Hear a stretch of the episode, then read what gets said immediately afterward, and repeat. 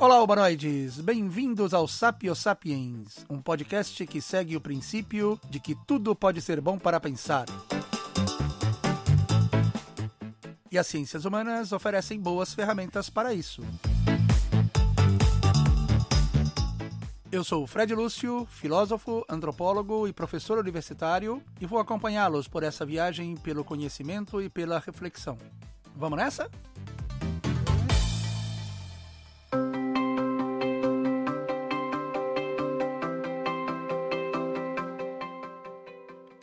Episódio 9 Filosofia e Pandemia.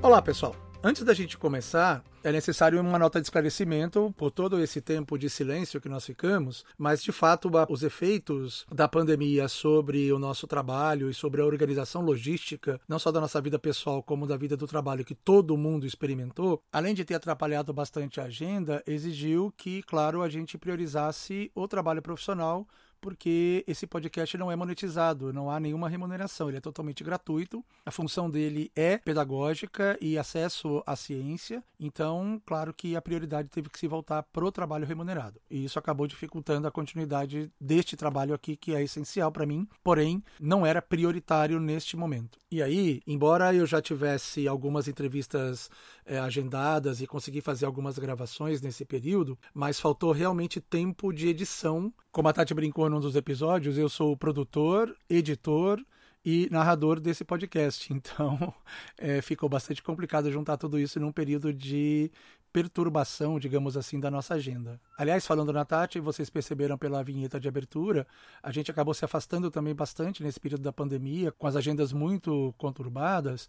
Claro que não é um afastamento definitivo, a gente não conversou sobre isso, mas diante dessa dificuldade de ajuste de agenda, eu preferi dar continuidade ao podcast para que a gente não ficasse mais tempo ainda sem ele. Mas agora com o período de férias, e a gente já habituado com essa nova logística, fica agora mais tranquilo retomar. Então estamos aqui de volta. A ideia é que a gente faça o lançamento de uma nova entrevista a cada 15 dias. E claro que, como não podia deixar de ser nesse período de pandemia, a gente foi bombardeado com uma série de reflexões, de pensamentos de várias áreas das ciências humanas, filósofos, economistas, psicólogos, antropólogos, produzindo muitas análises, comentando os vários aspectos da pandemia que se referem ao ao ser humano e o que, que a gente pode pensar a respeito da condição humana nesse momento de pandemia. E eu resolvi que seria interessante também trazer aqui para o podcast algumas reflexões livres, soltas, a partir da perspectiva do convidado. E o nosso convidado de hoje é uma pessoa muito especial, é o professor Paulo Nicole Ramires. Ele é doutor em Ciências Sociais, mestre em Sociologia, bacharel em Ciências Sociais com foco em Antropologia e também em Filosofia. Paulo concluiu duas graduações, portanto, né? E além de professor universitário, ele é professor da Casa do Saber. Então, é uma pessoa com bastante estofo aí para a gente poder conversar um pouquinho a respeito da seguinte questão que eu trouxe para ele: de que maneira a, as ciências humanas e particularmente a filosofia pode ajudar a gente a compreender alguns aspectos da pandemia. É claro que isso é uma conversa bastante aberta, bastante ampla. Então eu pedi a ele que trouxesse alguns elementos que ele considera importantes para a gente poder refletir e mostrar para as pessoas como o instrumental da filosofia e, por extensão, das ciências humanas podem nos ajudar a pensar essa, os efeitos da pandemia sobre as pessoas, sobre a sociedade, sobre a coletividade, sobre a esfera do político, da economia, enfim. A gente abordar aqui uma série de variáveis importantes da sociedade e da vida das pessoas que as ciências humanas podem ajudar a pensar. Essa entrevista com o Paulo foi gravada no finalzinho de maio, então vocês vão ver que algumas referências são um pouco datadas, mas as reflexões que ele traz para a gente são absolutamente atemporais, ou seja, elas não dependem de um, de um momento específico, embora um exemplo ou outro possa ser datado. A gente usa uma plataforma remota, como tudo que está sendo feito na pandemia à distância, então vocês eventualmente vão ouvir alguma interferência de ruído. Então vamos lá, vamos dar início à nossa conversa. Bem-vindo, Paulo. É um prazer ter você aqui no Sapiens, compartilhando seus conhecimentos com a gente e com os nossos ouvintes. Bom, primeiro queria agradecer, Fred, pelo convite. Uma honra estar no seu podcast. Eu já tenho escutado ele contra os professores e tenho aprendido bastante. Então agradeço pela, pela minha participação. Muito legal, tenho certeza também que a gente vai aprender bastante com esse papo de hoje. Paulo, a gente, a ideia é a gente conversar um pouco nesse período de quarentena, de coronavírus, todo mundo preso dentro de casa. Já faz aí bastante tempo, né? Estamos aí vivendo um período já de quase quatro meses, três meses e meio pelo menos. Eu queria aproveitar e conversar um pouquinho com você, que você é filósofo, também tem especialidade em ciências sociais, com mestrado em sociologia, com doutorado em antropologia, uma trajetória bem até bem parecida com a minha, né? Uma passagem pela filosofia e pelas ciências sociais, conversar um pouco sobre como a gente pode pensar esse momento todo tudo isso que a gente tem vivido, né, desde o começo da pandemia até agora, não só aqui no Brasil, mas no mundo todo, usando ferramentas da filosofia e das ciências sociais, que questões importantes desse ponto de vista esse momento do coronavírus pode fazer a gente pensar? Bom, Fred, eu acho que a primeira coisa que me vem à cabeça é a ideia de que, mesmo vivendo num mundo em que somos muito competitivos, um cenário neoliberal em que o indivíduo e o individualismo deve estar acima de interesses coletivos,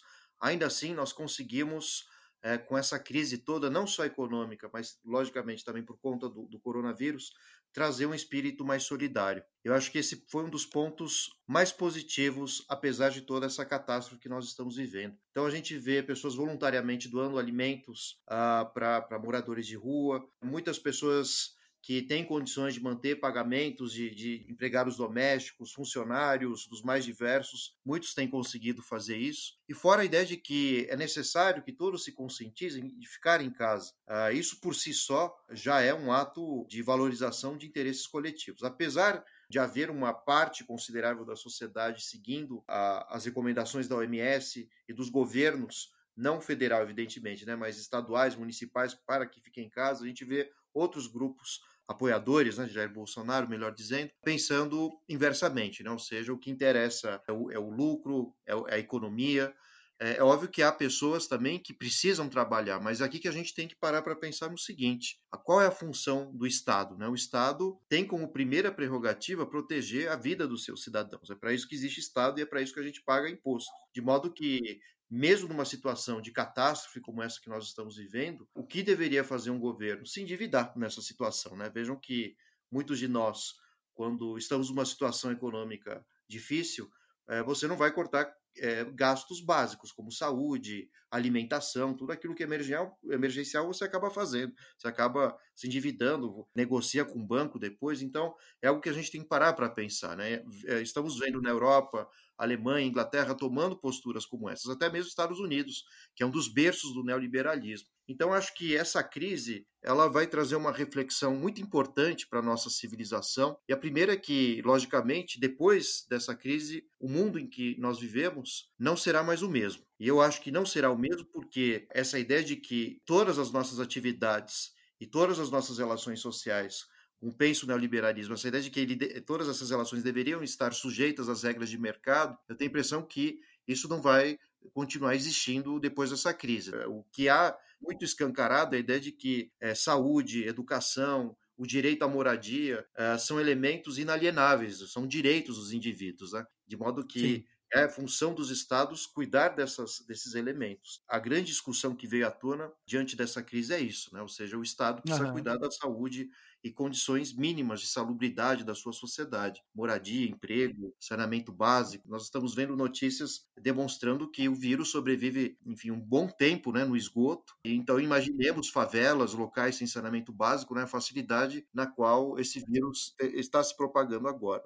E são, como a gente tem acompanhado pelos noticiários, justamente as pessoas que mais estão morrendo e que mais estão sofrendo. É sempre bom lembrar disso. Então, acho que essa é a primeira reflexão que eu faria em relação a como podemos pensar é, interesses coletivos hoje para a nossa sociedade, né? ou seja, pensar que o que importa para que, o próprio indivíduo sobreviva é, é importante a gente pensar primeiro no coletivo e depois nos nossos interesses individuais. Interessante, porque acho que tem, uma série de questões que você traz para a gente pensar aí, e já que pensar é um pouco a proposta do podcast, estimular as pessoas a pensarem. A primeira delas que eu queria trazer, já para não perder o gancho da tua reflexão, é essa questão do Estado. A gente tem percebido muito, Paulo, sobretudo aqui no Brasil especificamente, aliás, os indicadores todos mostraram que durante esse período o Brasil esteve entre os piores países a lidar com o problema do coronavírus, né, aos, aos efeitos terríveis da, da, da pandemia, não apenas do ponto de vista econômico, tem sido um desastre desastre as medidas que o Estado tem tomado, pensando apenas em alguns aspectos e não, e não no, no, no global, no total. Inclusive aí o que você falou, o Trump, ou o, o modelo norte-americano do Trump, como sendo modelo para o neoliberalismo, mas nem isso o, o nosso modelo de neoliberalismo está tá, tá conseguindo seguir. Então, uma, uma questão que eu acho que é importante a gente trazer para as pessoas é a necessidade de um Estado mais racional do que o que a gente está vendo. Na verdade, a gente está vendo muito pouco de Estado e muito de personalidade de algumas lideranças políticas, sobretudo na esfera federal. E aí é um desencontro completo entre articulações que precisam ser feitas na esfera municipal, na esfera estadual e na esfera federal que não estão acontecendo. E no meio disso tudo, uma população completamente perdida porque fica sem orientação certeira, sem aquela orientação que, do que precisa ser feito exatamente. E que deveria partir exatamente das lideranças políticas, que afinal de contas é para isso que elas foram eleitas, para gerir gerenciar toda essa máquina imensa de uma nação de 220 milhões de pessoas. Você acha que é um pouco por aí também? Você enxerga dessa maneira também, Paulo? Sim, Fred. E a grande questão é que o vírus não é nem de esquerda, nem de direita, nem liberal, nem conservador. Né? Ele atinge qualquer pessoa em qualquer situação. Então, é, é uma reflexão que a gente tem que fazer. Então, o governo federal, o Bolsonaro, infelizmente, adota uma postura não só infantil, como também irresponsável, à medida que, sem uma demonstração de um conhecimento técnico científico, ele passa a enaltecer a ideia de que é necessário continuar trabalhando para que a economia continue viva. Só que a gente não pode esquecer que esse tipo de argumento não está amparado em nenhuma reflexão científica e nenhum dado de nenhuma pesquisa.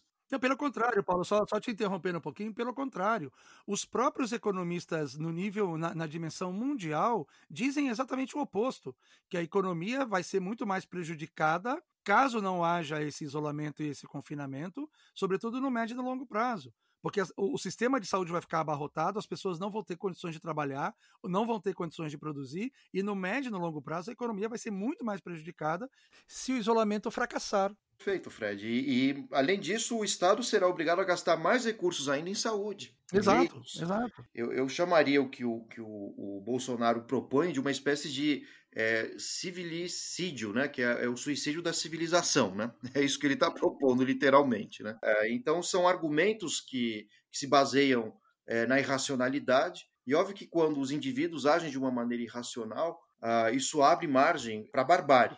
E é isso que nós estamos vendo. Então vejam o nível de racionalidade que nós estamos alcançando. E é preciso levar em consideração a condição do outro. Pensemos na, nas famílias do, do, do, pessoal que trabalha, dos profissionais de saúde, né, que estão Perfeito. dias sem ver os familiares, que estão dormindo nos hospitais. Muitos deles têm se afastado porque foram infectados e outros tantos morrendo. Exato. Então vejam que esse é um pensamento no limite extremamente egoísta né, dos bolsonaristas. E fora uhum. que quanto mais pessoas doentes, mais o vírus, evidentemente, vai se espalhar e, consequentemente, como você mesmo apontou, a economia como um todo tende a quebrar. Né? Harvard mostrou estudos exatamente indicando isso, como você eh, demonstrou. É, é muito mais racional economicamente parar agora do que no futuro, quando a situação esteja pior. Não, e o, mais interessante ainda, já que se trata de, de, uma questão de pensamento, de usar lógica, de usar o raciocínio, você usou a palavra racional aí, muito bem colocado. É, um, um outro elemento importante é simplesmente a atitude de olhar para o lado e ver aquilo que já aconteceu em outros locais, em outros lugares, inclusive em países que são economicamente muito mais, muito mais bem estruturados do que a gente e que tomaram medidas muito mais radicais do que aquelas que poderiam ser evitadas aqui no Brasil caso houvesse uma racionalidade nesse comportamento. Aí eu acho que é importante a gente enfatizar isso que você está trazendo, que é o papel da esfera federal, que em todos os países, pelo menos no sistema democrático como a gente vive, a liderança é importantíssimo a postura e o papel que a liderança tem, que a liderança política tem, para orientar as pessoas e fazer com que as pessoas acreditem mais ou menos nas, na eficácia das medidas que estão para serem tomadas. Né? Sim, aí a gente vê o papel de um chefe de Estado. Ele tem uma influência tremenda no comportamento, Exato. sobretudo dos seus eleitores. Nós vimos o Trump falando mais uma besteira e era o seguinte, que ele estava vendo a possibilidade, com cientistas, de desenvolver uma, uma vacina baseada em detergente. E o resultado disso é que vários americanos foram parar nos hospitais porque ingeriram detergente. Toxicados, né? Uhum. Exatamente. Então vejam só é, como um presidente pode gerar o comportamento dos seus, dos seus eleitores, né? pode influenciar profundamente as suas ações.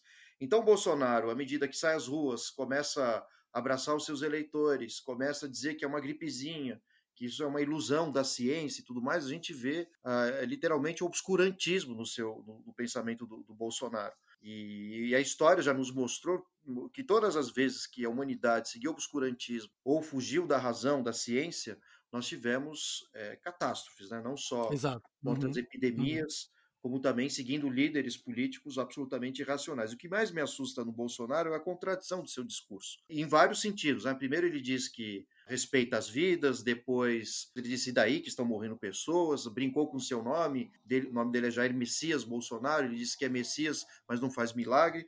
E é curioso que ele foi eleito com toda uma bandeira de defesa à família, defesa à vida, mas vejam que, e contra o aborto, mas ao mesmo tempo é, ele não demonstra nenhuma preocupação com os idosos, que são as maiores uhum. vítimas é, do vírus. Né? Então acho que esse, eu, diria, eu, diria, eu diria com as pessoas, porque eu estava vendo justamente hoje um retrospecto do, de todos os discursos, pronunciamentos que ele fez com relação ao coronavírus de março para cá, foi, e em nenhum momento até agora ele reconheceu até agora a gravidade do problema. Muito pelo contrário. Aliás, a questão que hoje a gente está discutindo é exatamente a, a total, não só falta de comprometimento com a verdade e com a vida das pessoas, no sentido de menosprezar, mas também de mentir.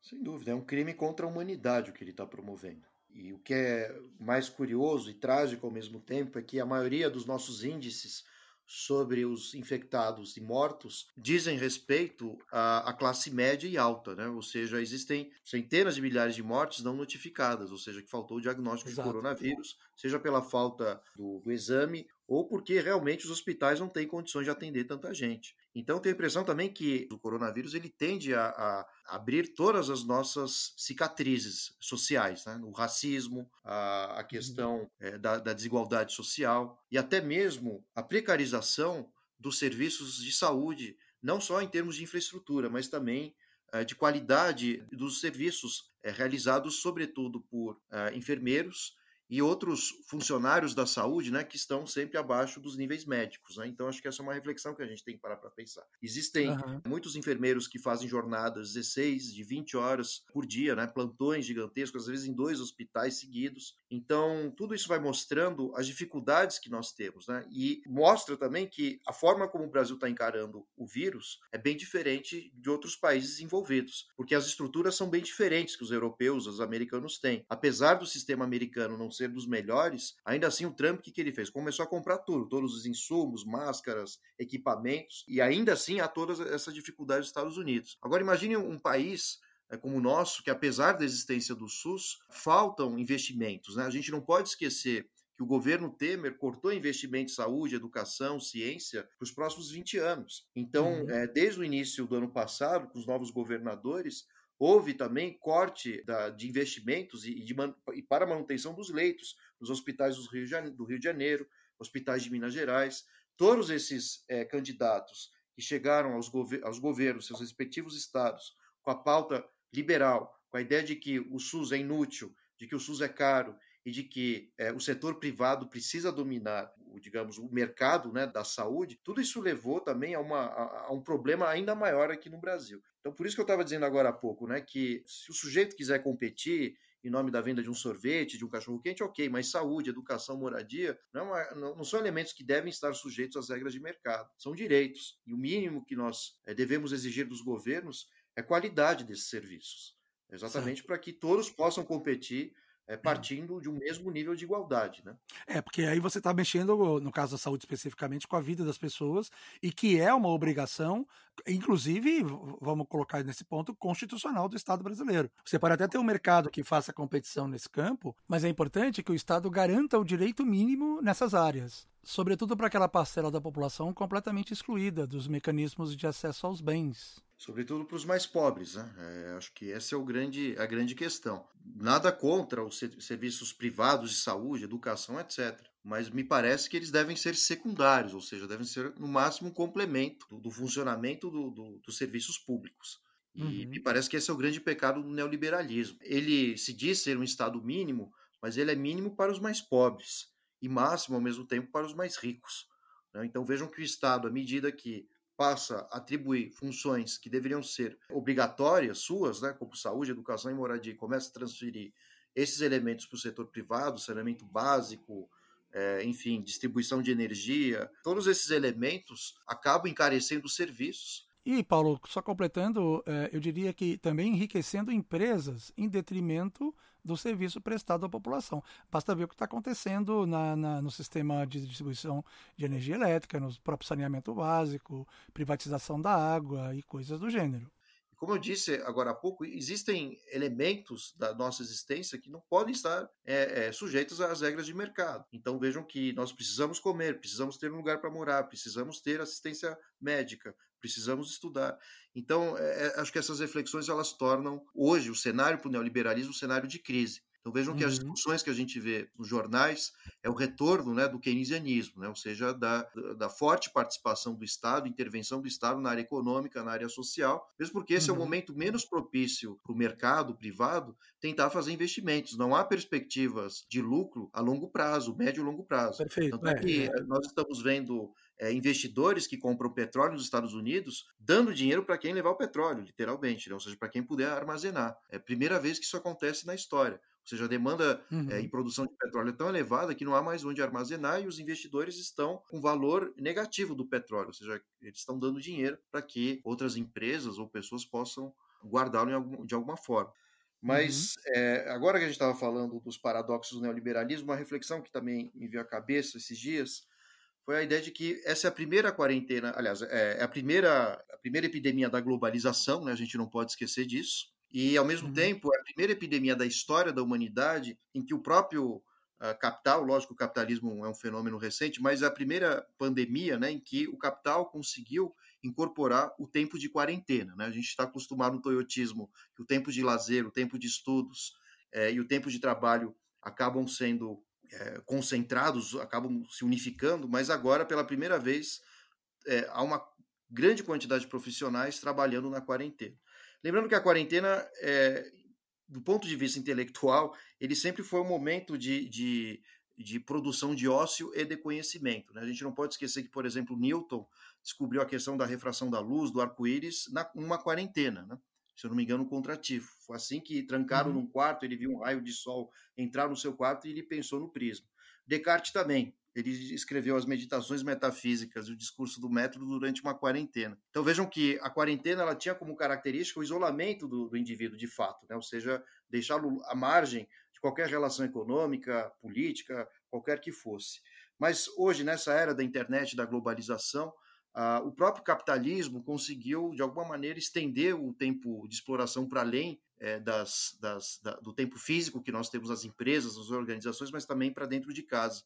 E fora o Big Data uhum. gigantesco que nós estamos produzindo né, para as empresas. Uh, é, esse, esse é um outro ponto importantíssimo um, que a gente não pode esquecer. Né? Exatamente. Então, a quantidade de informações, o áudio das, das nossas conversas, as palavras que nós digitamos tão, também estão gerando lucros e mais lucros para o mercado do setor de informática. Né? Uhum. A gente uhum. não pode esquecer que isso alguns intelectuais, Gores e Negri, hoje eles chamam de trabalho imaterial. Mesmo dormindo, meu celular uhum. produz dados, assistindo Netflix, enfim, o um momento que eu parei, é, é, pausei a série, assisti uma cena de novo, tudo isso vai gerando uma concentração de dados que permitem essas empresas fazerem novas séries, filmes e direcionar é, a publicidade diretamente para o seu perfil e não para outro da mesma maneira. Né? Então vejam que não é possível dizer que a economia totalmente será destruída uh, por esse vírus. Né? Há outros setores uhum. de inovação, principalmente, que estão ganhando muito com isso, inclusive isso. com esse programa que nós estamos usando aqui agora. Né?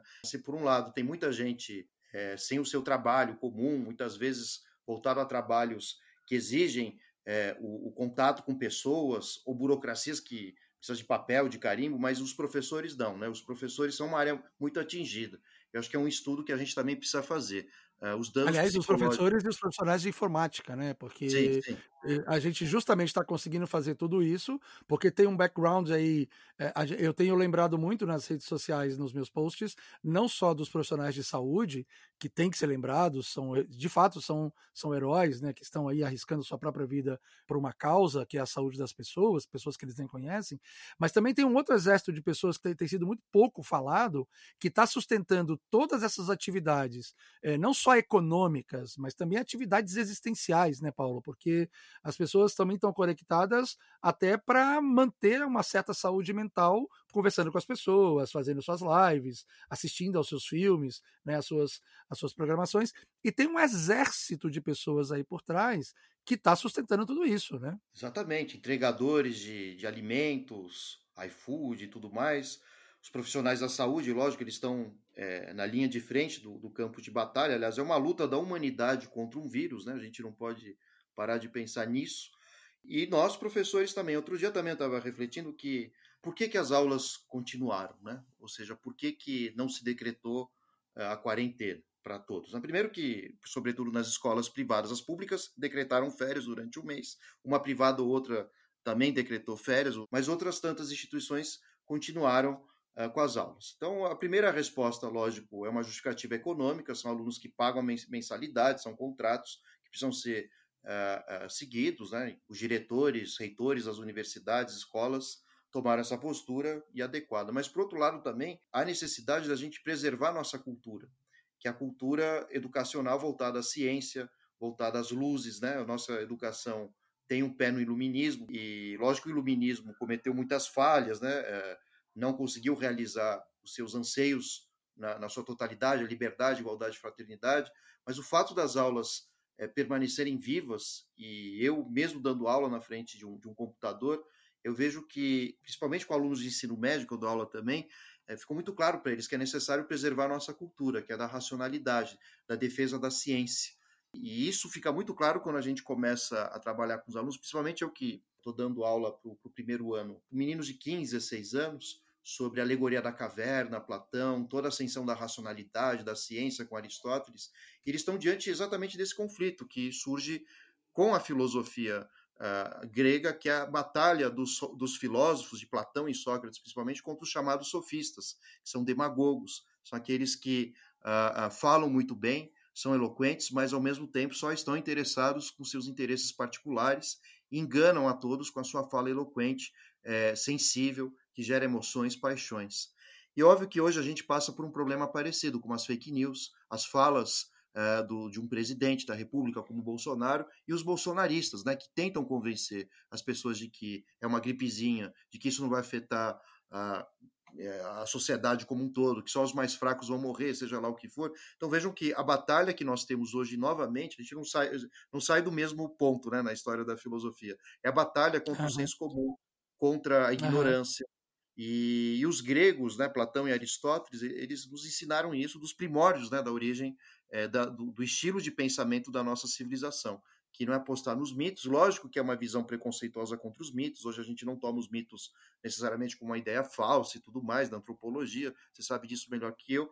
Mas é, o mito, o qual o Platão se, é, se referia, não se resume apenas às explicações é, extraordinárias, fantásticas da origem do universo e dos deuses, né? Mas a briga de, de Platão contra os sentidos, contra os mitos, é, incidia sobretudo na figura dos, dos, dos, sofistas. Mas era a ideia de, de da, da, luta contra o discurso falso, né? o discurso enganador. Esses são os sofistas. E hoje a gente vê isso na praça pública no Brasil. Né? E aí a gente pode viajar, Bessa, nessa ideia da relação do combate ao mito na Grécia Antiga com relação aos sofistas, enfim, a ideia de mito relacionado ao Bolsonaro e toda a construção falaciosa envolvendo o atual governo. Mas esse é assunto para outro podcast e para outro tema. Eu queria pegar um ponto agora que você está trazendo, que eu gosto muito de discutir aqui no podcast, que é exatamente essa, esse, esse menosprezo que a gente costuma ter com relação ao pensamento, com relação à reflexão. E eu caracterizaria esse sofisma não apenas nos discursos característicos desses políticos mais de projeção, como é o caso do Bolsonaro e tantos outros, mas também nas coisas mais, mais corriqueiras e convencionais, ou seja, as pessoas não são capazes de enxergar lógica naquilo que está diante dos olhos delas. Elas precisam experimentar na pele. Vamos pegar um exemplo do que eu estou falando. Estamos desde fevereiro mostrando exemplos de países no mundo do, do sofrimento que viria chegar até nós durante o mês de março e do mês de abril. E aí, alguns estados, como São Paulo, por exemplo, assumiram essa batalha com uma certa organização, tentando se organizar, tentando se, se preparar e convencendo as pessoas do, do seguinte ponto: não é preciso esperar chegar, não é preciso esperar você sentir na pele a gravidade do problema para você entender que o problema é grave. Mas parece que isso não funciona. Claro que eu não estou menosprezando aí a faceta política disso, dos atores que estão em jogo, mas isso acontece no mundo inteiro. Estou abordando aqui uma outra perspectiva da questão. E aí a questão sofística que você traz está exatamente nesse ponto. As pessoas parece que elas estão muito mais interessadas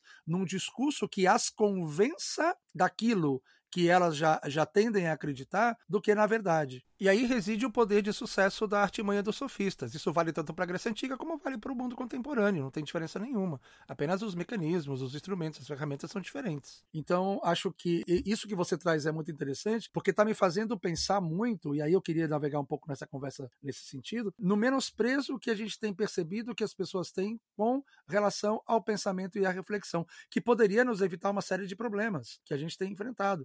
Aliás, essa é uma das motivações de ter surgido esse podcast: estimular as pessoas a usar mais a racionalidade. Usar o mínimo da lógica, de perceber que, se nós hoje, em São Paulo, por exemplo, eu vou citar São Paulo como exemplo, não só porque é o estado que a gente vive, mas porque foi o estado que começou essa pandemia aqui no Brasil e é o estado que se organizou de maneira um pouco mais racional dentro desse nosso conceito para enfrentar isso. E veja, racionalidade inclusive política, porque o cálculo foi muito bem feito, as ações muito bem medidas e as alianças, inclusive com o setor privado, empresários, para a construção das instalações para enfrentar a pandemia. A gente teve pelo menos umas três vezes o discurso do governo do estado de São Paulo adiando o pico da pandemia. Olha, ao invés das pessoas entenderem que esse adiamento é justamente porque todo o trabalho de, de precaução surtiu efeito, elas preferem acreditar no oposto, que é, é, realmente o governo não sabe o que está falando ou que não é tão grave quanto parecia. Me parece que a gente tem um problema muito sério aí de como nós usamos o nosso pensamento e a nossa racionalidade, ou não usamos, né? E o problema, Fred, também é o tipo de educação pública que nós temos aqui no Brasil, né? Se uma educação pública ela é precarizada, é óbvio que os alunos que frequentaram essas escolas tendem a, a dar menos confiança às explicações científicas. Agora, o que, que é mais eficaz no Brasil do que qualquer partido político, qualquer sistema educacional ou de saúde. São as religiões. Né? Se você for para a periferia, entrar em bairros periféricos, há necessariamente uma, uma igreja em cada esquina, literalmente. Evidentemente que a gente tem que respeitar o direito individual da fé, isso não está em questão.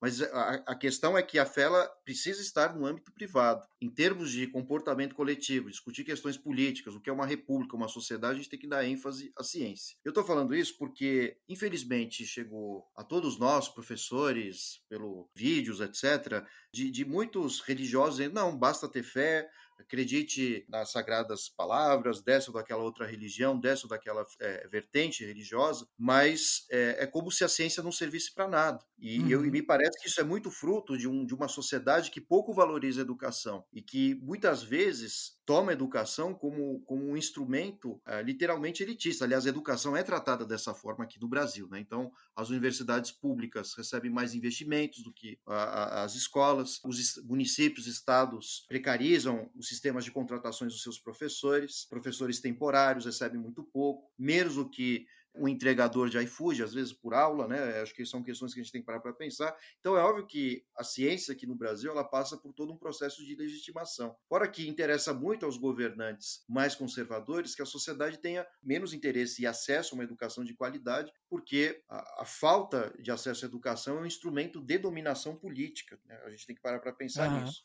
Perfeito. E numa situação como essa que nós estamos vivendo hoje, a gente vê onde isso pode parar, ou seja, uma sociedade que menospreza a, a visão científica.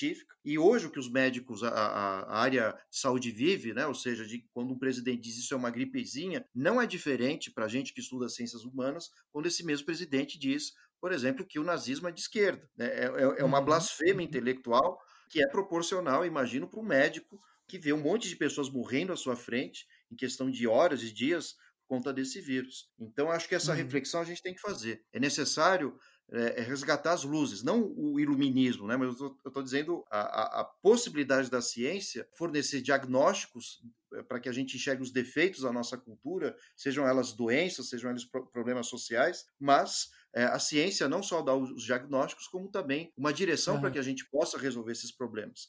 A ciência ela uhum. não é unitária, homogênea, né? ela é heterogênea, existem brigas internas e são essas brigas que permitem o seu progresso e a melhoria dos métodos e a forma como nós podemos resolver os problemas da sociedade. É importante isso que você está falando, porque é, a ciência ela não é onisciente. E isso, é, afirmar isso, seria afirmar que ela é dogmática. E aí, já que você está fazendo esse contraponto, é importante lembrar que a única área onde há um dogmatismo absolutamente poderoso é nas religiões e em algumas esferas políticas também. A ciência não tende a ser dogmática, porque as afirmações que ela faz estão todas sujeitas à revisão revisões. Agora, revisões obedecendo critérios metodológicos, revisões que fazem com que o conhecimento cresça, justamente porque nós não somos oniscientes, não conhecemos tudo, né? Exatamente. Nós temos condições de criticar a ciência no interior da ciência e não fora dela. Exato, exato. E o que nós estamos vendo no Brasil é isso, são pessoas que mal frequentaram universidade, de direito. Uhum. É, eu costumo falar com alguns colegas também que é o governo do fundão da sala, com todo respeito ao fundão, porque existem alunos excelentes do fundão também, né? Mas aquela é verdade, eu concordo, eu concordo. É,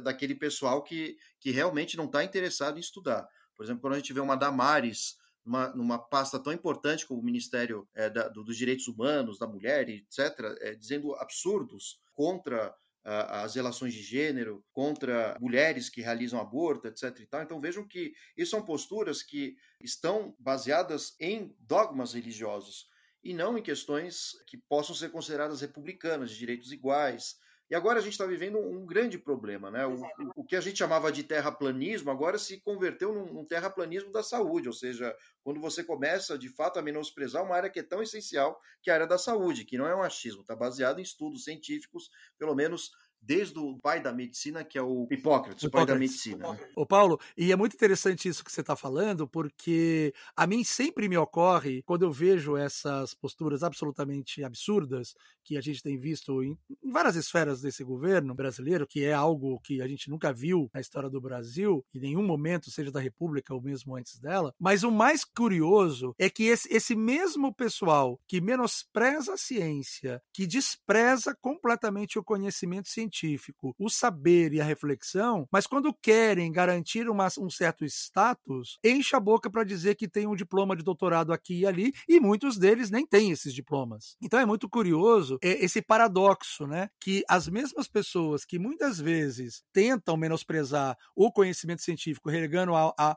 a algo em segundo plano, não tem tanta importância assim, isso não importa, o que importa são outras questões sobre as quais eu entendo mais, quando na verdade não entende de nada, mas essas mesmas pessoas tentam tentam, é, de alguma forma, dourar a pílula do seu discurso, alegando que tem um diploma de doutorado, ou que fez um período não sei onde, numa universidade importante do, do exterior e coisas assim, né? Aliás, esse tema me lembra muito o Sérgio Borque de Holanda, que tem uma passagem de um texto dele em que ele fala dessa importância que aqui no Brasil se dá ao anel de doutor mais do que ao próprio processo de obtenção do anel de doutor. Isso parece uma herança, segundo Sérgio Borque de Holanda, muito da nobreza europeia, das posições hierárquicas na sociedade que um anel de doutor acaba proporcionando. É, Fred, isso é o que a escola de Frankfurt chamava de razão instrumental, né? Ou seja, é quando você valoriza a técnica pela própria técnica, às vezes nem isso, ou o mero título de bacharel, de mestre, doutor, mas você não aplica socialmente essa racionalidade, né? Então vejam que cientistas já fizeram bomba atômica, cientistas também fizeram testes absurdos, né, com prisioneiros no nazismo. Lembrei agora do Mengele, né, que morreu aqui no Brasil, uhum. que foi é, é, o médico que, no, no, em Auschwitz, né, que cortava membros de crianças, depois trocava cabeças de lugar entre uma criança e outra para ver se continua existindo, esse tipo de coisa toda. É importante a gente também não perder de vista que a razão ela pode conviver com a barbárie também. Né? Já dizia o Walter uhum. Benjamin, né? não há documento da civilização que não seja ao mesmo tempo da barbárie. E eu tenho a impressão que isso a gente vê claramente, por exemplo, com a distribuição das fake news. Vejam que Bolsonaro jamais teria chegado ao poder, ou até mesmo a revolta dos bolsonaristas contra os pandemistas e tudo mais, uh, sem as redes sociais sem uso de celulares, uhum. de tecnologias, que são fruto da ciência, do progresso técnico e científico. Então, Exato. é aqui que a gente começa a ver que a, a escola de Frankfurt se faz viva como nunca, né? ou seja, não é porque algo que emane da razão é, necessariamente seja positivo para a humanidade. Vejam que o Bolsonaro e os bolsonaristas têm estratégias de fusão de informações, existe uma técnica também, mas é uma técnica que infelizmente se volta contra a nossa espécie e não a favor dela. Então, infelizmente. É, é, exatamente. Né? Então, é, é, importante a gente pensar nisso. Né? Então, vejam que eles têm robôs, têm os, tais, os tais algoritmos né, que produzem é, informações falsas direcionadas especificamente para os públicos que são identificados como menos letrados. É importante lembrar que foi assim que o Trump chega à presidência dos Estados Unidos, então a gente tem sim, sim. um tipo de uma ciência negativa. Né? É por isso que o Adorno tanto falava de uma dialética negativa. Né? Muitas vezes esse progresso técnico, científico que deveria é, trazer luzes, é, esclarecimento, muitas vezes ele pode trazer também as trevas.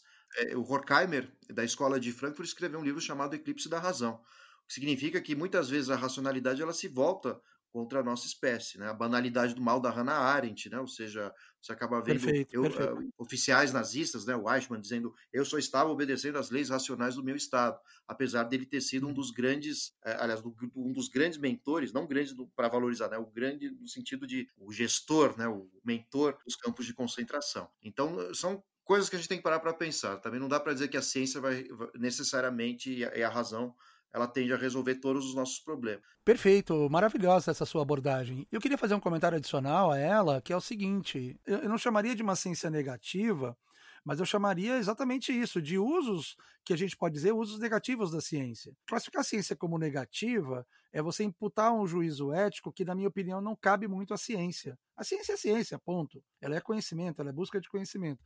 Agora, os usos que se faz, os efeitos do conhecimento científico, é o que a gente está vendo nessa perversidade toda que você está discutindo, né? Você está descrevendo para gente. Sim. Tanto é que você vê alguns poucos médicos botando a mão no fogo no, no discurso do, do Bolsonaro, né? Ou seja, dizendo que o pensamento dele coincide com o do presidente, que é preciso valorizar os aspectos econômicos acima da saúde. Óbvio que economicamente existem explicações possíveis para que as pessoas continuem trabalhando, mas elas não elas podem ser explicações racionais, mas não são racionalmente responsáveis, né? São coisas diferentes. Exato. Então, exato. Uhum. promover a, a, a, saída das pessoas às ruas pode resolver um problema imediato da economia. E olhe lá, e talvez pouco resolva. Mas certamente isso não para para pensar nas consequências, que é um problema que a gente tem desde a filosofia do Kant, que é um autor muito complicado, né? mas ele chamava isso de deontologia, né? um dever moral que precisa ser cumprido, custe o que custar, não importam as consequências. E foi nessa história toda que o nazismo se tornou possível. Né? A gente se pergunta como foi possível o nazismo em pleno século XX. Eliminação eh, de, de, de cidadãos, eh, mortes, de, de, homossexuais, de comunistas, é, judeus, ciganos, campos de concentração, invadir outros países. Tudo isso se deu é, não a partir de uma mera base racional. Existiam leis que permitiam Hitler fazer isso. É, existia uma ciência uhum. que dava um respaldo para o nazismo também. Então, a, a, ciência, lógico, ela tem conflitos internos, mas o, o, o ideal é que a, a ciência tivesse um perfil que, que os frankfurtianos vão chamar de crítico que seria mais reflexivo, voltado a resolver problemas sociais, problemas da humanidade, e não em função de um grupo muito específico é, que lucra com os males que muitas vezes a própria ciência causa. Eu tenho amigos Perfeito. meus sociólogos que trabalham é, em pesquisas de mercado para laboratórios que fazem exames, desenvolvem remédios, né, ou a indústria farmacêutica. Muitas vezes esses laboratórios têm um remédio para resolver um uma determinada doença, ou pelo menos para amenizá-la, e a reflexão que esses laboratórios chegam é o seguinte, vale ou não vale a pena produzir? Quanto tempo vai sobreviver esse doente? Será que são muitos doentes nessa área? Se não, se não segue esses critérios, você não, não, não produz em larga escala o produto, o, o remédio, no caso, e paciência, uhum. né? Então vejam que é um argumento que não fica longe daquilo que prega Bolsonaro. E até mesmo Bolsonaro, ele volta a uma discussão que eu chamaria de darwinista social, né, e que a gente vê nos uhum. próprios discursos de Hitler, em que se diz o que, que o Hitler dizia, que os mais fortes devem predominar, que os fracos, por, pela própria natureza, tendem a, tendem a desaparecer, seus organismos uhum. não se adaptam, esse tipo de coisa. Então vejam que existe uma semelhança profunda entre as atitudes de Bolsonaro com o fascismo. Óbvio que há muitos intelectuais hoje tentando diferenciar o que, que é o fascismo da época da década de 30 e 40 do que é hoje, mas eu sempre remonto a uma reflexão de Foucault, quando mais ou menos ele define o fascismo como desejo de eliminação do outro, do diferente. Uhum. Então, me parece que Bolsonaro, nesse caso, tem uma atitude fascista se a gente levar em consideração esse critério. Ou seja, à medida que ele deseja ou simplesmente menospreza a vida de um, de um outro semelhante tomando como estranho, diferente, ele se torna um fascista. E é assim que ele age, não é só é, em claro, relação agora com a saúde, mas com a, com a, esquerda, com os mais pobres, com a, a, os favelados e mulheres e, e, o público LGBT, né? Isso me parece muito claro, porque me parece que é colocar-se no centro os seus próprios interesses do centro e o resto tem que atender a esses interesses. Você traz aí uma questão, aí a gente já pode caminhar para o encerramento, Paulo, que a gente poderia refletir também, que é uma reflexão profundamente ética. Toda essa discussão que você fez no final agora, de uns minutos para cá, ela tem esse caráter profundamente ético, já que você fala da responsabilidade e dessa reflexão de qual é o papel do ser humano dentro desse processo todo. O que, que nós valorizamos? Qual é o valor que vai orientar o nosso comportamento. Para o nosso antigo ministro da Saúde, o Nelson Taixe, e de resto, toda a estrutura do governo Bolsonaro é o dinheiro, é o lucro apenas, a vida é secundária, enquanto que para aqueles que defendem o isolamento e para aqueles que defendem as políticas orientadas pela ciência e pela Organização Mundial da Saúde, é o valor da vida das pessoas. Aí as pessoas precisam se, se perguntar quais são de fato os seus valores, quais valores elas estão seguindo, elas querem seguir. A questão da valorização da vida está está perpassando toda essa discussão que ele está fazendo. Né? Sim, e, é a prerrogativa básica da existência do Estado. Né? A gente que estudou filosofia, a gente estudou o Thomas Hobbes. Né? Uhum. E o Hobbes vai dizer que, é lógico, ele vai criar um estágio hipotético da humanidade que não havia leis, nem Estado, nem rei, nem política, nem sociedade ele vai chamar isso de estado de natureza, ele vai dizer que era o estado de guerra de todos contra todos. E os únicos dois elementos que existiam era a liberdade de tudo poder fazer, roubar o que é do outro, matar para você continuar vivo, em nome da autoconservação. E aí o Hobbes vai dizer que o Estado só foi criado com um único objetivo: evitar guerra, o, o direito de tudo poder fazer, inclusive de usar a violência, é, é reduzido ou, ou simplesmente é, afastado né, da a, a sua existência, e a violência ela é terceirizada ou melhor dizendo, né, ela é transmitida a um terceiro, melhor dizendo, que é o soberano. Para que, que existe exército, polícia, né, e até mesmo um controle sobre a vida dos indivíduos pelo Estado? Porque o objetivo do Estado, e por isso que ele foi fundado, é garantir a, a, a sobrevivência, o direito à autoconservação, o direito à vida. Então vejam que o, o presidente Bolsonaro ele age contra esse contrato, né? ou seja, inventamos o Estado, inventamos um contrato para que o Estado é, tirasse esse caráter de que o homem é lobo do próprio homem, de, da guerra de todos contra todos, para preservar a vida. Lógico que o Hobbes se refere a uma guerra, mas agora a gente vive um outro, uma guerra uhum. física, né, entre indivíduos, mas agora a gente vive um outro tipo de guerra. É a guerra da nossa civilização contra um vírus. Só te interrompendo um pouquinho, para frisar para as pessoas que estão ouvindo a gente, quando você fala do contrato que ele rompe, um contrato que ele assumiu quando ele se candidatou e foi eleito. Né? Porque faz parte do, do, desse contrato, inclusive, quando o indivíduo se candidata a um cargo público, é, chefe de Estado, e é eleito, ele está assumindo esse pacto, esse contrato. E essa é uma postura que, reiteradamente ao longo da República, os homens públicos no Brasil dificilmente têm.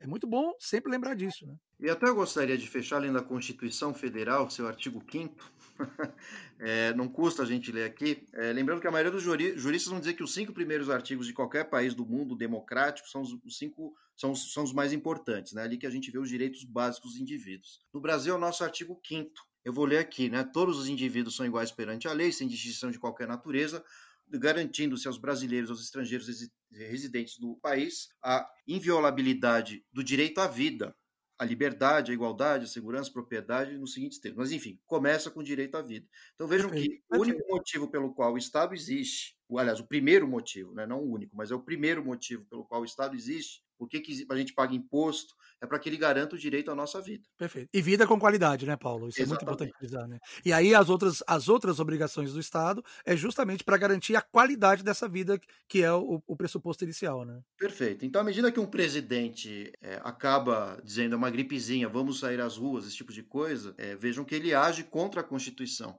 Ele age contra o direito de todos nós que é o de nos mantermos vivos. Ah, mas não tem dinheiro, a economia vai quebrar. É dever do Estado se endividar, não há outra saída. Ah, mas é, só o Brasil vai fazer isso? Não, todos os países do mundo, minimamente defensores das suas constituições e do direito à vida estão realizando isso. É essa reflexão a gente tem que fazer. Perfeito. Muito legal, Paulo. Paulo, foi maravilhosa essa conversa com Bacana, você. adorei. É, muito obrigado aí pela tua presença. Conversa deliciosa. Ficaríamos muito mais tempo aqui, mas infelizmente a gente precisa encerrar eu agradeço, adorei participar. Gosto muito de acompanhar o seu podcast e tenho certeza que É, Nelson, não agradeço a participação, mas como também aqueles que estão nos ouvindo agora.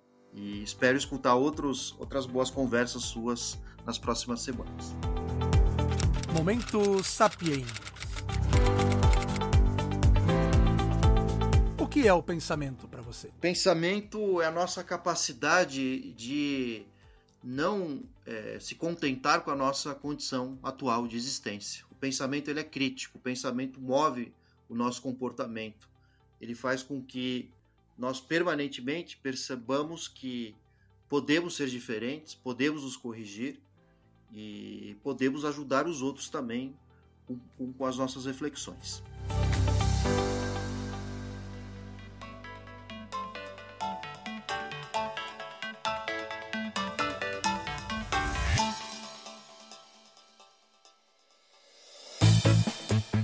Este foi o Sapio Sapiens, um podcast bom para pensar.